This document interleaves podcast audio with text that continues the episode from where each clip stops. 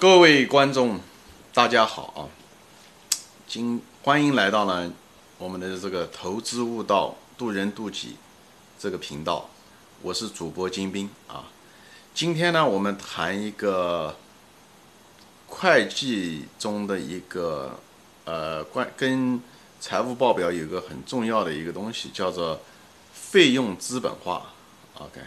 英文叫 capitalization of expense。什么意思呢？就是说，有些费用吧，在会计上面，有些费用如果投资了以后是一个长期投资的话，那个费用不能够作为，如果是超过十二个月，它不作为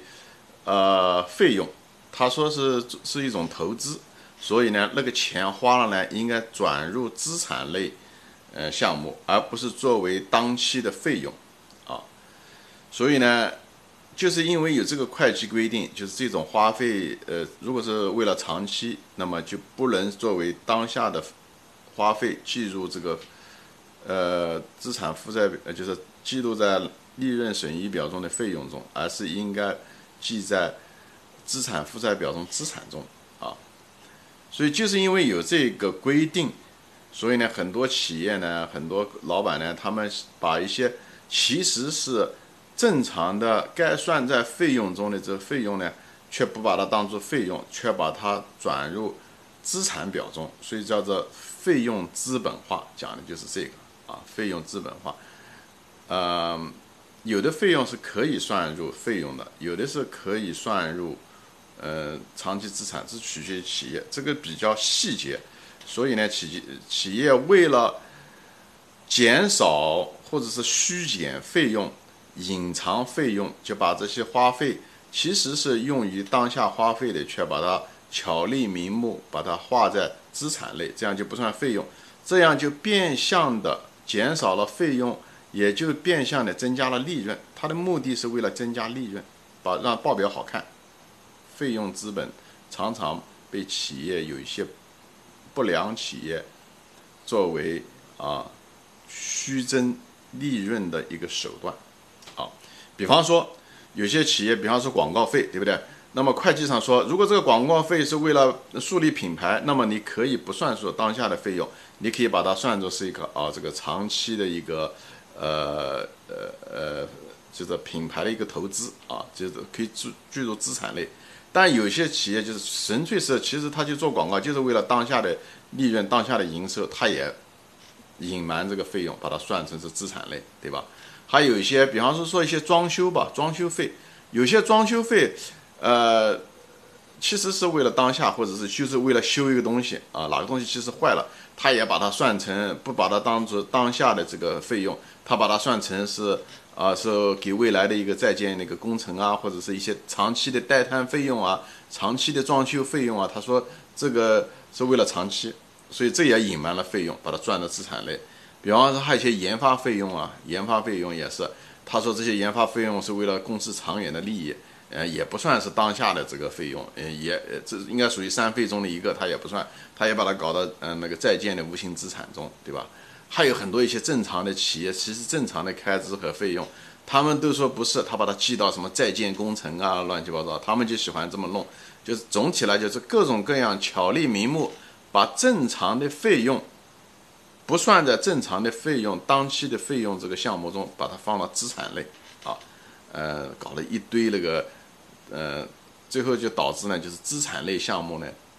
大增，就是数额大增，或者是甚至是巧立名目搞个新的一个资产类的一个名字，就是为了这个安排。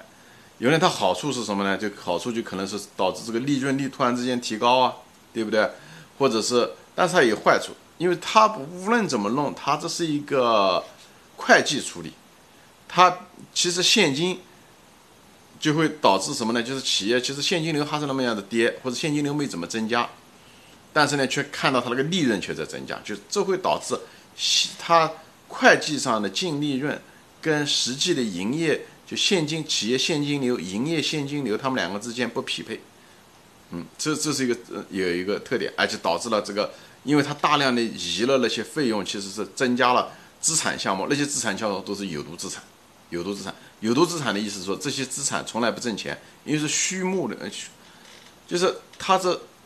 虚增的嘛，对不对？钱都花掉了，他非要说那个是投资，你说那种投资那个资产有没有用？那些资产都没有用的，那钱都花掉了。比方说装修费用，讲白了，装修费用花出去就花出去了，啊，广告费可能花出去就真的花出去了，所以就但是它会显示在会计上会显示着这种症状，就像一个人得了病或者这个人撒了谎，他其实他有症状的，症状就是资产项目大增，利润率好像看上去还增加了。但是你所谓的利润跟你那个现金流中的企业的营业的现金流会有很大的差异，好吧？所以呢，你如果看到这些现象的时候啊，你就知道，如果出现了，你能够看得出来有它有那个费用资本化现象，至少说明这个企业的管理层是不诚实的啊。他如果做得很好，有的呃反过来，他如果做得很好，对不对？该做的广告是其实是品牌树立，他硬是把它算成是。全部打做的费用，他不根根本不放到资产项目中，还有研发费用，其实也是为了长期，他也不算。他说就是当期的研发费用，全部算在研发费用中。当年的亚马逊就就这样的啊，所以亚马逊就是个好企业，就是这样。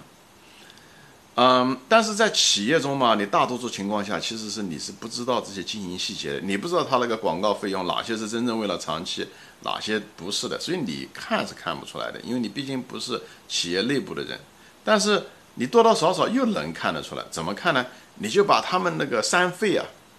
对不对？他每个三费占这个营业的比，它一个百分比嘛，对不对？这个每个三费，对不对？管理费也好，广告费也好，研发费也好，对这些正常费用跟呃营业费比，你一个百分比，以后你跟同行比，对不对？如果他们都是同行的话，他们费用应该相相差差不多的。如果你发现他这个费用比同行的低很多，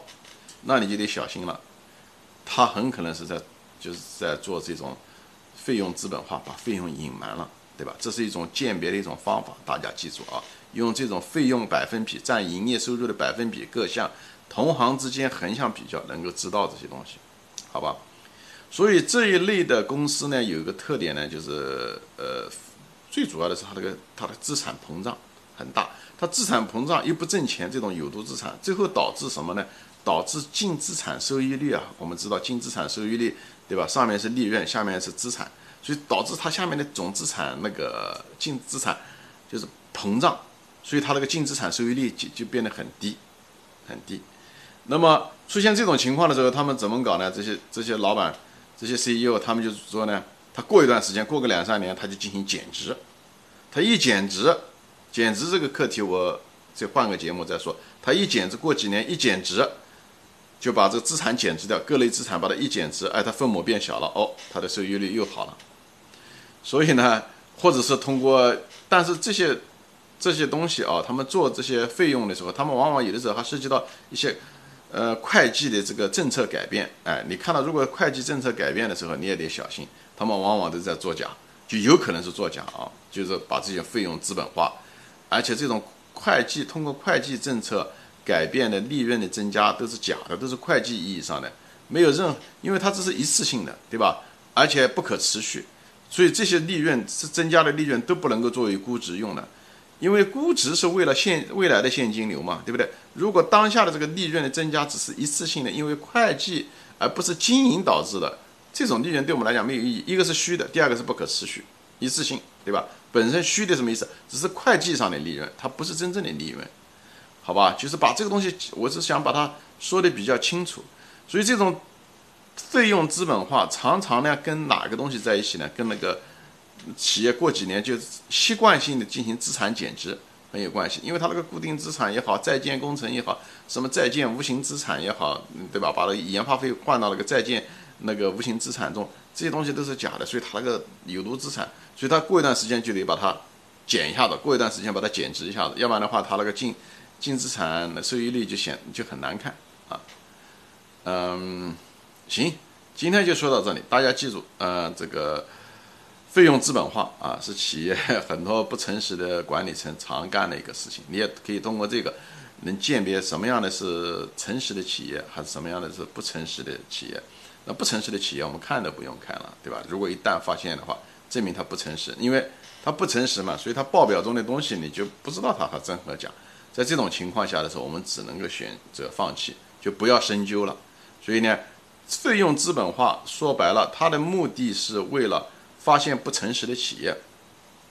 不诚实的企业就放弃，就再不继续往下看了，就不做再做分析了，再不看它，嗯，那个不用做，呃，财务分析，也不做它的行业分析，什么护城河都不用看了，因为你没办法估值，